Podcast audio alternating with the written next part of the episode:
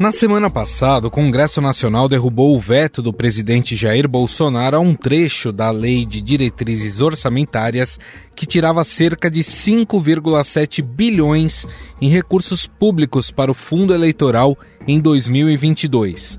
Com a decisão dos deputados e senadores, esse dispositivo será promulgado e entrará em vigor. Estão garantidos aos partidos 5 bilhões e 700 milhões de reais para as eleições do ano que vem. A aprovação do novo valor do fundo eleitoral foi um dos raros momentos da atual política brasileira que uniu parlamentares da base do governo e da oposição. O bloco liderado pelo Centrão encabeçou as articulações na Câmara. Tanto o PL, partido do presidente, quanto o PT do ex-presidente Lula votaram a favor do fundo eleitoral maior. Quando nós somos financiados pelo dinheiro público, nós não ficamos devendo favores. Nós não ficamos na condição de ter que atender quem nos financiou. Este é Arlindo Quinalha, do PT de São Paulo. Na Câmara foram 317 votos a favor da derrubada e 146 contra. 317 votos não, 146 votos sim. O veto está derrubado. No Senado, foram 53 votos pela derrubada e 21 pela manutenção do veto. Apenas o PSOL, Novo Podemos e PSL orientaram que suas bancadas votassem contra o aumento do fundão. Esse dispositivo foi criado em 2017 e serve para bancar com recursos públicos campanhas eleitorais. Ele nasceu após a decisão do STF que deu fim ao financiamento empresarial de campanha. Com isso, o fundo eleitoral com dinheiro público veio como alternativa para financiar os partidos. A influência do poder econômico culmina por transformar o processo eleitoral em jogo político de cartas marcadas. Odiosa pantomima que faz do eleitor um fantoche. Você ouviu a ministra do STF, Rosa Weber. Para se ter uma ideia do valor que foi aprovado por deputados e senadores em 2018, esse montante era de 1,7 bilhão, ou seja, em uma jogada para suprir interesses partidários, os parlamentares triplicaram esse fundão. É esse dinheiro que vai bancar as campanhas dos candidatos em 2018. 1 bilhão e 700 milhões de reais serão distribuídos. A equipe econômica do governo defendia que o valor se mantivesse na casa dos 2 bilhões. Ao vetar esse trecho da LDO, Bolsonaro argumentou que a medida contraria o interesse público. Da minha parte, eu vou fazer aquilo que minha consciência manda fazer. Eu vou vetar e fica na mão do parlamento derrubar o veto ou não. Os partidos que saíram com uma bolada de toda essa história são PT e PSL, com cerca de um bilhão de reais cada. O Tribunal Superior Eleitoral usa o seguinte critério para fazer essa divisão em 2022: 2% desse dinheiro deve ser distribuído igualmente entre todos os partidos, 35% pela proporção de votos válidos para a Câmara dos Deputados, 48% pelo número de deputados eleitos e 15% pelo número de senadores em 2019. Entre os critérios para a divisão do recurso estão o número de deputados e senadores no Congresso em cada legenda, além dos votos recebidos por partido nas últimas eleições. Em 20 segundos, vamos analisar o impacto desse novo fundão eleitoral com o cientista político Humberto Dantas. Estadão Notícias. A rápida transformação dos negócios é uma necessidade para as organizações estarem resilientes e prontas para o futuro. E agora é preciso nos adaptarmos. Mas em qual rede você confia para esse processo? Saiba mais no podcast Transformação Organizacional do PMI, aqui no canal Estadão Notícias.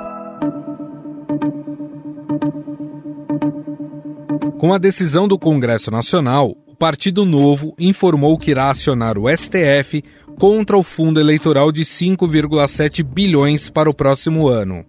Para a legenda, há vícios na lei de diretrizes orçamentárias em relação à fórmula de cálculo do fundão e quanto à competência do legislativo em definir esse valor. Sempre e reiteradamente discursamos contra o fundão e votamos contra o fundão. Mas é óbvio que sessão do Congresso, com perdão da palavra, em algum momento, alguma sacanagem tinha que aparecer. Este é Marcel Van Hatten, do Novo do Rio Grande do Sul.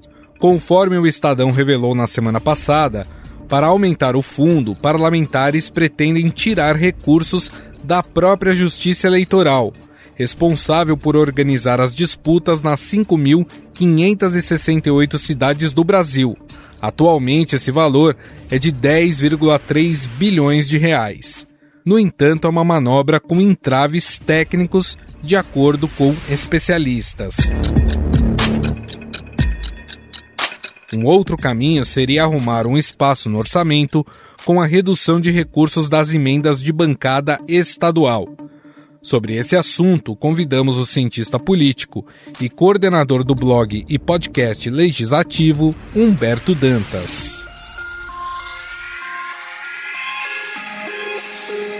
Tudo bem, Dantas? Tudo jóia, tudo jóia. É sempre uma alegria estar com você aqui, Gustavo, e com os nossos ouvintes. Bom, Dantas, o quanto é grave né, o Congresso aprovar um fundão de quase 6 bi para campanhas eleitorais, enquanto o país vive uma situação econômica difícil, em que grupo, um grupo importante de pessoas passou a viver aí na linha da miséria em meio a essa pandemia, hein, Dantas? Gustavo, eu, eu, eu entendo que existem dois aspectos de uma gravidade muito significativa. Primeiro está associado à ausência do espírito republicano. Parece que não há limites para avançar sobre o recurso público. Claro que os, os, políticos podem dizer, ah, mas a gente fez a conta e descobriu que em 2018 aqueles dois, cerca de 2 bi, 1 um bi e tanto, eram insuficientes. E aí vai dizer, então quanto é o suficiente?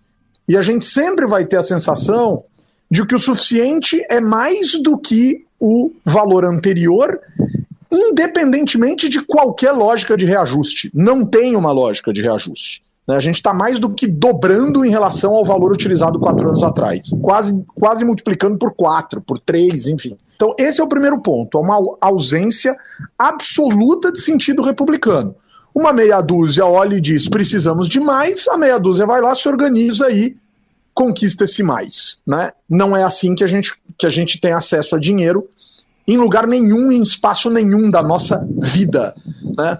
E o universo público deveria nos dar o exemplo e joga justamente uh, de forma contrária a isso. O segundo ponto, Gustavo, é a gente tentar entender de fato uh, qual a utilização desse dinheiro, o nível de transparência desse dinheiro, a lógica com a qual esse dinheiro é utilizado.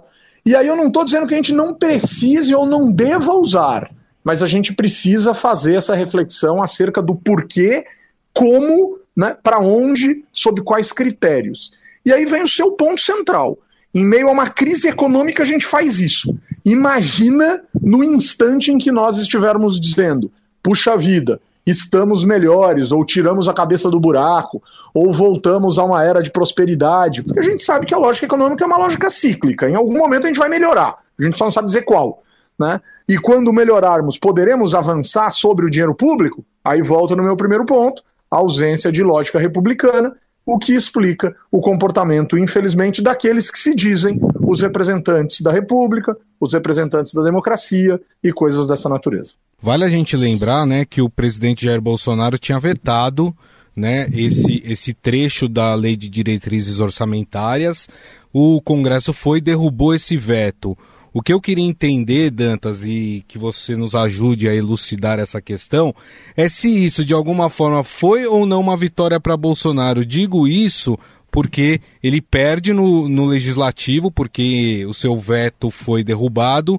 No entanto, é uma narrativa que ele tem a mais para adotar ali para os seus simpatizantes, né? Perfeitamente. Bom, Bolsonaro é o presidente da República que mais teve vetos derrubados desde a redemocratização. Inclusive, ele sozinho soma mais vetos derrubados, vetos que ele impõe a propostas legislativas que, que chegam a ele do Congresso, né, e voltam para o Congresso sob um veto dele, o Congresso vai lá e derruba o veto. Né? Isso, isso já nos traz um, um algo de caráter muito pedagógico, Gustavo. A última palavra é sempre do legislativo na imensa maioria dos casos. Né? É, então, esse é o primeiro ponto. Se, se, a gente somar todos os presidentes anteriores a Bolsonaro no que diz respeito à derrubada de seus vetos, Bolsonaro já está somado à frente de todos eles. Então, existe uma distância entre o que Bolsonaro deseja e o que o legislativo apresenta à sociedade. Por vezes isso é bom, por vezes isso é ruim. Nesse caso em especial, Bolsonaro alega para vetar que ele nem precisou tanto desse dinheiro. É verdade, ele se elegeu em 2018 por um partido que tinha muito pouco dinheiro público. A grande questão é que ele se elegeu com um discurso muito virulento contra a política e agora definitivamente ninguém vai querer nos contar que Bolsonaro não é da política. Né? A despeito dos 30 anos que passou no Congresso Nacional, uhum. agora a gente tem que considerar que Bolsonaro passou quatro anos à frente da presidência da República quando a gente tiver nas eleições do ano que vem. Ele vai ter três anos e dez meses como presidente da República. Bom, aonde Bolsonaro perde? Perde porque uh, era algo que ele gostaria de ter, né, que ele apresentou para o Congresso e o Congresso derrubou. Aonde ele ganha? É algo que instiga o senso comum a estar ao lado do presidente. O presidente disse: olha, 5 bi e tal eu não topo. Eu topo 2 bi e pouquinho que na verdade era um reajuste do 1 bi e muita coisa utilizado quatro anos atrás. E o Congresso bateu o pé e disse não, 5,400. Ele foi lá e vetou. Inclusive existia a possibilidade, Gustavo, de sequer haver qualquer tipo de comportamento em relação a isso. O famoso deixa que eu deixo. O Congresso não faria nada, o presidente não faria nada, e o Tribunal Superior Eleitoral determinaria ou indicaria o quanto seria esse valor. Não foi desse jeito. Bolsonaro vetou, o Congresso interrompeu, o Congresso derrubou o veto e agora 5 bi e muitos milhões de reais, e Bolsonaro certamente vai utilizar-se disso nos seus discursos, dizendo: tá vendo? O Congresso gosta de gastar dinheiro. Mas que fique muito evidente: Bolsonaro diz que não quer, mas o PL tem aí uma boa quantidade de dinheiro nessa história toda, salvo engano da minha parte, algo estimado na casa dos 400 milhões de reais que fatalmente será, em alguma medida ou em larga medida, utilizado pela campanha de Bolsonaro para a reeleição do presidente da República, como será utilizado por todos os outros partidos nas suas respectivas campanhas pelo Brasil. Tem um ponto interessante na sua resposta, Dantas, que você citou o exemplo de Jair Bolsonaro em 2018. Com pouco dinheiro, com pouco tempo de TV, ele conseguiu é, se eleger. O que eu queria perguntar é o quanto que ter mais dinheiro ajuda um candidato a se eleger nas eleições, pensando nesse efeito Bolsonaro, ou esse efeito Bolsonaro foi um ponto fora da curva? Olha, que a eleição de Bolsonaro foi um ponto fora da curva em 2018, isso eu acho que existe uma certa lógica pacificada em relação a essa sensação. Né? Quer dizer, era um sujeito que vinha de fora, por um partido minúsculo, e a antítese de Bolsonaro naquela eleição é predominantemente a campanha de Geraldo Alckmin, que apostou tudo na lógica mais tradicional em relação à política. Fez a maior coligação, juntou o maior número de partidos em torno dele, conquistou um tempo significativo na televisão e no rádio, ou seja, apostou no que existia de mais tradicional em termos políticos. Não conseguiu trazer, no entanto, consigo os próprios políticos dos partidos que ele trouxe, né? E isso não é nenhuma novidade, a gente já tinha visto isso uh, em termos de regionalização dos discursos acontecer em muitos lugares. Bolsonaro se transformou na bola da vez, se transformou no político mais atraente para uma grande parte da sociedade, conseguiu eleger uma bancada muito significativa de deputados federais com o PSL, conseguiu eleger governadores até mesmo de outros partidos que se fiaram a ele, né, desde João Dória em São Paulo, que se utilizou de sua, de sua imagem, uh, mesmo não sendo tão bem atendido assim pelo hoje presidente, até figuras mais associadas efetivamente a ele. Witzel no Rio, né, alguns governadores no norte, Moisés em Santa Catarina e etc, etc, etc. Mas ele dizia que não usava dinheiro, que não precisava do dinheiro, que não, que não se servia desse dinheiro, etc. A gente tem uma CPI em curso, Gustavo, que é uma CPI muito estranha dentro do Congresso Nacional, que é a CPI das fake news, né, que começa a enxergar de forma muito evidente, e no STF isso também é bastante evidente, apesar de ter sido bastante atenuado pelo, pelo Tribunal Superior Eleitoral, que resolveu punir como bode expiatório um deputado federal do Paraná e aliviar para o presidente, mas mandar um recado para a sociedade. Esse tipo de disparo em massa, de uso de recurso para uma série de atitudes em relação à campanha que são extremamente caras, mas não são tão facilmente contabilizáveis e não foram declaradas nas eleições de 2018, isso a gente vai prestar muita atenção em 2022. Fica o recado, ou seja, Bolsonaro fez uma campanha barata, vendeu a ideia de que fez uma campanha barata em termos oficiais, utilizou estratégias pouco comum à ocasião, construiu um discurso muito forte em relação a isso, e a gente vai ver em 2022 o que vai acontecer. Financeiramente, eh, Dantas, e em relação, pensando ao, no pleito de 2022, quem tem mais dinheiro consegue as melhores alianças, molda as chapas da forma que quer? Como é que isso funciona? Olha, existe muito estudo sobre a relação entre dinheiro e sucesso eleitoral. Não é uma relação absoluta do tipo quanto mais dinheiro ganha. Senão a gente saberia exatamente o partido que elegeria o presidente da República. Seria União Brasil. Né? A junção de PSL com democratas, sob esse fundo eleitoral de aproximadamente de mais de 5 bilhões de reais, vai dar só a este partido algo em torno de um bi. Então a gente fatalmente saberia quem conseguiria se eleger. Mas não é só isso. Agora, que ajuda, ajuda. É aquela história, Gustavo, não decide a eleição de maneira absoluta, mas, um, você não pode ter zero dinheiro, né? você não pode simplesmente fazer uma campanha do tipo, olha, não tenho um centavo sequer, só tem a legenda do partido, meu partido mal tem horário na televisão, não tenho dinheiro para produzir o programa e eu me elejo. É pouco provável que isso aconteça. Por mais que isso, por vezes, seja a narrativa de uma série de indivíduos dizendo ah, a campanha do Tostão versus Milhão, ah, o pobre versus o rico tal. Dinheiro sempre vai ter, Gustavo. Agora, a questão é entender o tamanho do impacto disso. Para mim, do que eu conheço, do que eu leio em relação a isso, do que eu pesquiso, do que eu vejo, ajuda.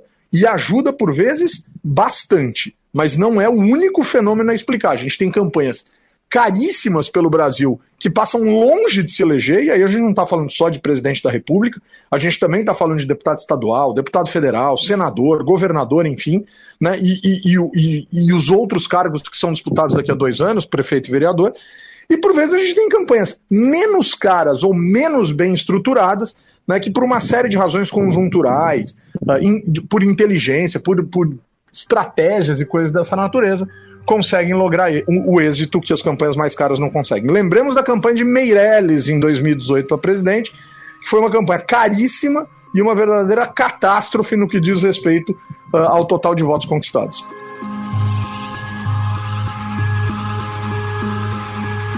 É, em 2017, o STF proibiu o financiamento de empresas às campanhas. Uh, se tivéssemos esse financiamento de empresas, o jogo, na sua opinião, seria mais equilibrado?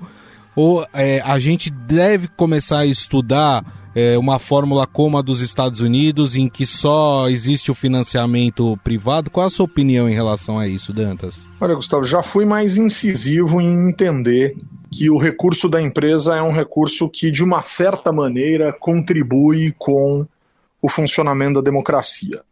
Né? Não acho que as críticas que ocorreram à época, principalmente Lava Jato etc, etc, etc, estavam respondendo sozinha pela forma como nós corrompemos as relações entre poder público e poder privado no Brasil. O desenho do que se teve à época, em termos de percepção de corrupção, se é que esta operação é mesmo a operação é, que, onde se é possível aferir com absoluta exatidão o que seja justiça né, ou versus o que é possível se aferir no que diz respeito a tentativas treslocadas e atabalhoadas da justiça em relação à realidade. A gente está diante disso e acho que essa campanha eleitoral agora, em alguma medida, vai trazer isso à baila, sobretudo por conta da participação de Sérgio Moro como candidato. Né? É, a gente tem que considerar que o agente da justiça virou ministro. Né? O ministro virou candidato à presidência da República. Uhum. É, e esse cara só tem, só tem, em relação à realidade brasileira, a fama que tem, o espaço que tem, a notoriedade que tem, o respeito e a, o, e a resistência das pessoas que tem por conta de uma operação anticorrupção. Né, que a gente ainda vai discutir muito no Brasil acerca do, da, da, sua real efetividade e, e, e da certeza daquilo que ela encontrou. Mas Hoje eu tenho dúvidas em relação ao quanto que as empresas pesam no que diz respeito ao financiamento versus investimento né, nas campanhas. E vou mais longe, porque as pessoas que defendem que as empresas não podem entrar, Gustavo, dizem assim: a empresa investe, o cidadão doa de coração. Isso é uma falácia inocente das mais assombrosas que eu já vi na minha vida. Basta que a gente cruze a quantidade de CPFs doadores para campanha né, com a quantidade de CPFs que estão em cargo de livre provimento nos governos brasileiros, sejam eles os municipais, os estaduais e os federais, para a gente perceber se boa parte da lógica de empregabilidade no setor público não está associada a trocas né, atreladas ao universo do financiamento de campanha. Uhum. Aí as pessoas vão dizer: ah, mas o peso disso em relação às empresas é mínimo. Sim, mas quando eu tiro as empresas desse jogo, o peso desses indivíduos passa a ser um peso muito significativo. Então a gente tem que considerar, Gustavo, várias formas de financiar a campanha: o fundo eleitoral, o fundo partidário, o tal horário eleitoral gratuito de rádio e televisão, que de gratuito não tem nada. Lembrando que ano que vem, inclusive, volta o horário partidário de rádio e televisão, para os partidos se apresentarem como acontecia antigamente. E a gente precisa considerar algo que é pouco considerado: as doações de pessoa física dentro desse universo as doações dos servidores públicos, que têm direito de doar, mas a gente precisa ver o que eles estão colocando sobre a mesa quando eles doam, e as licenças remuneradas de servidores de carreira, que têm o direito de sair dos seus postos para disputar voto e continuar recebendo seus respectivos salários. E isso é uma estratégia que os partidos usam muito, muito, muito no que diz respeito às suas candidaturas e aos seus cabos eleitorais. Quando a gente conseguir colocar, Gustavo, de maneira transparente, tudo isso sobre a mesa, aí a gente vai conseguir dizer se empresa pesa ou não pesa, valia ou não valia, é, fazia sentido ou não fazia. Hoje me parece que não faz. Para a gente encerrar, Dantas, os parlamentares pretendem tirar parte desse dinheiro, uh, desse fundão de quase 6 bi, eles querem tirar essa verba da, do dinheiro destinado à justiça eleitoral né, que hoje está na faixa de 10,3 bilhões. Isso seria uma espécie de vingança para tentar enfraquecer a justiça eleitoral? Ou seja, você ganha de um lado que você aumenta o seu fundo eleitoral e do outro você dá menos dinheiro à justiça eleitoral? A gente precisa entender primeiro as funções da justiça eleitoral, os custos efetivos da justiça eleitoral, as benesses que a justiça eleitoral oferta para os seus servidores né, como isso funciona, o quanto isso custa para o brasileiro.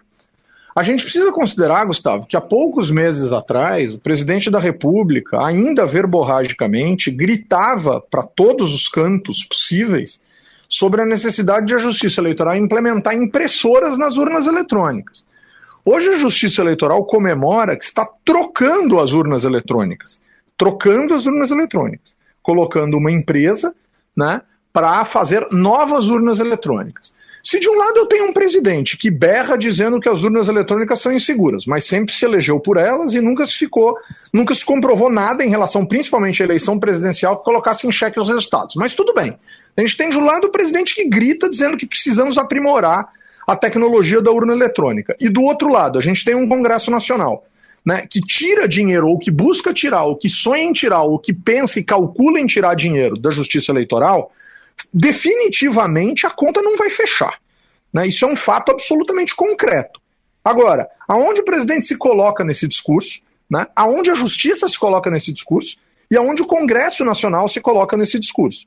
Se amanhã nós sucatearmos né, a, a, a, o sufrágio, nós sucatearmos a forma de angariarmos os votos e começarmos a colocar a justiça em xeque, a pergunta que vai ficar é: ok, eu tirei o dinheiro que garantia a estrutura para colocar o dinheiro né, na comunicação. Eu tenho para mim, Gustavo, que a gente precisaria chegar num instante em que a gente aprovasse, e eu não espero isso do Congresso Nacional em hipótese absolutamente alguma, um fundo regressivo. Então, esse fundo hoje poderia bater no seu teto 5,4 bilhões de reais. E a partir dessa eleição de 2022, esse fundo teria que ir perdendo 20% do seu montante a cada nova eleição, até chegar perto de zero. E por que, que eu digo isso? Porque, em tese, Gustavo, se o tempo passa, os partidos deveriam se consolidar de maneira mais absoluta na cabeça das pessoas. Estou pensando aqui numa lógica ideal.